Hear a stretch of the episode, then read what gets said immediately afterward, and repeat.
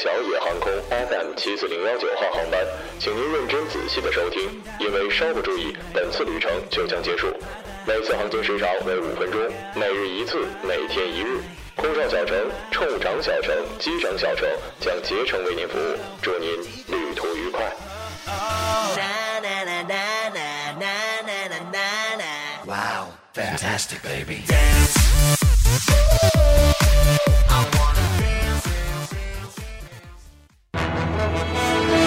各位听众，晚上好。晚上好，今天是二零一六年六月二十号，星期一，农历的五月十六。欢迎收听日节目。今晚凌晨将进行欧洲杯第三轮，凌晨三点，俄罗斯对阵威尔士，斯洛伐克对战英格兰。今天的节目主要内容有：母亲起诉女儿欠其一百万，执行阶段撤销申请；吴宗宪被判二十二个月，回应说直接抄家算了。男子将头伸出公交车外，被并排公车夹住身亡。女子怕老公在家吸毒无聊，邀闺蜜陪吸。下面请听详细内容。李某与徐某系母子关系。二零一四年，徐某向母亲李某借款，用于偿还借款，并向母亲出具了一张一百万的借条一张。此后，李某偿还了担保公司的借款九十五万。至此，徐某一直没有归还母亲李某的钱，被诉至法院。该案经过通州法院的判决，被告徐某应偿还原告李某借款九十五万元。判决生效之后，李某申请了执行。通州法院立案执行后，依法向被执行人徐某送达了执行通知书和财产报告令。该案进入了强制执行阶段。徐某接到了法院的执行通知书后，意味主动履行法律文书的明确义务，而执行人主动到法院要求撤回执行申请。哎呀，这就叫做世上只有妈妈好啊！她可以在你任何需要的时候站出来帮你，且不求回报。但是我们这些做儿女的，毕竟都是成年人了，对不对？投资什么的也长点心吧，不要到处借钱。爸妈的钱也不是大风吹来的，一百万呢，那够我吃一辈子拉面了。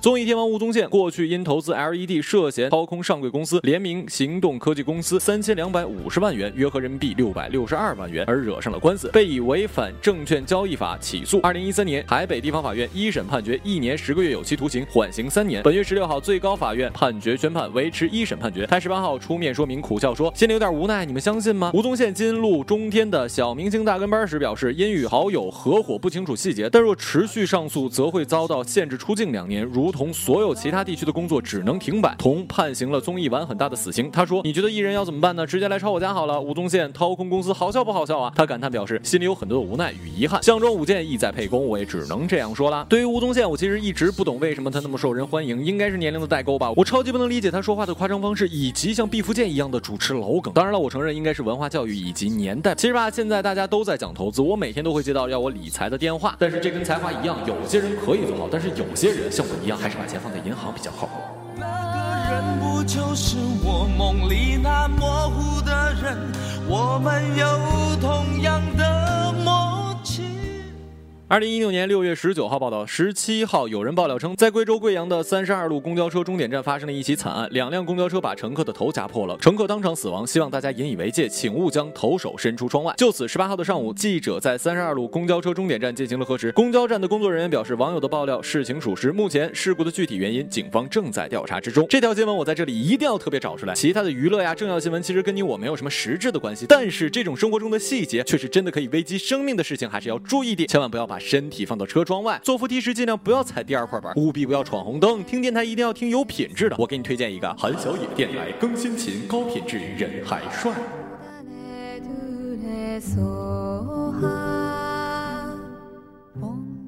今年六月七号，双塘派出所在一次清查行动当中抓获了吸毒人员佳佳（化名）。面对民警，佳佳对吸毒的行为十分的后悔，还交代自己曾受邀去闺蜜小娟家吸毒。小娟也吸毒吗？面对民警的疑问，佳佳的回答出人意料：小娟不吸毒，是她老公吸，她就是让我去陪她老公吸毒的。根据佳佳的提供的线索，民警立刻来到了小娟家调查，在现场查获了冰壶等吸毒工具。随后，民警将小娟及其老公一起带回了派出所。小娟交代，佳佳说的是实情，自己的确邀请她来家里陪老公吸毒。我操！我真的不知道该说你是中国好媳妇，还是说中国死闺蜜呀？你真以为是打麻将呢？人数不够找人凑啊？那你老公要是想过三个人的夫妻生活，嗯。我猜凭你这脑子也能干出这种事儿来。另外，我真的就不明白这位闺蜜了，让你陪她吸毒你都答应，感情让你杀人顶罪，你是不是也去了呀？你是我的姐妹，你是我的 baby，oh yeah，不管相隔多远，你是我的姐。今日人物，网络主播。斗鱼直播涉黄消息一直未曾间断。之前斗鱼直播造人的事件，使得国家网监部对直播平台一阵严打。在各种超尺度的直播一律关闭之后，斗鱼还颁布了直播着装规范，但并没有持续多久。在媒体报道称，今年的二月二十四号，一场斗鱼直播之中，主播在直播期间突然脱掉了衣服。随后，该不雅视频被网友转载到了新浪微博，并引发了热议。不仅新浪微博被国家网信办约谈，因运营的直播间含有宣扬暴力、危害社会公德、禁止的内容，武汉斗鱼网络科技有限公司先后被罚款共计六万元，没收违法所得共计十五点七四万元。涉黄行为不断的斗鱼又被王思聪点名爆出阿姨代打丑闻，该事件直接成为微博热搜榜首，阅读量高达六点九亿人次。这使得一直为自己辩解的斗鱼电竞女主播阿姨，迫于各方压力，在其个人微博承认买号代打游戏，并正式道歉。资料显示，主播阿姨可以说是斗鱼当之无愧的一姐，曾创造了一场解说两百万人在线的记录。其在斗鱼的年薪一千万左右，按照主播与平台的分成四六来看，阿姨能为斗鱼带来至少一千万左右的可观收益。斗鱼自然也难舍这座赚钱的金矿。根据不完全统计，目前直播平台已经超过了两百家，但实际上绝大多数的直播平台还处于烧钱的阶段，真正实现盈利的平台寥寥无几。带宽成本一直是直播平台烧钱的主要支出。以平均水平来看，在线人数达到了百万，直播平台每月仅带宽费用就至少要花费掉三千万左右。欢聚时代二零一五的财报显示，其带宽成本为一点六一亿元，折合每月超过了五千万元。但平台上打赏、抽成等虚拟礼品的变现方式不足以成为商业模式，而广告、游戏营收方式暂时也不能满足平台的需要。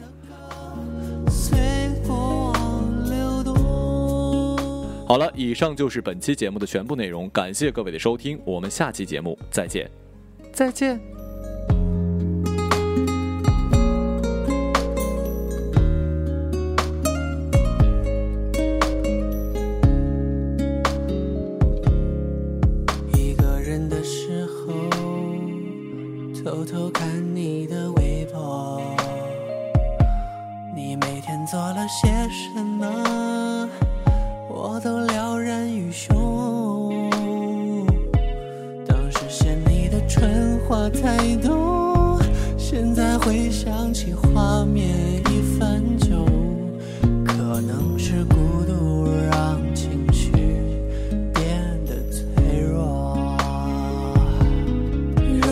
一个人听歌，总是会觉得失落。幻听你在我的耳边轻轻诉说，夜色多温柔，你有多爱我。如今一个人听歌，总是会觉得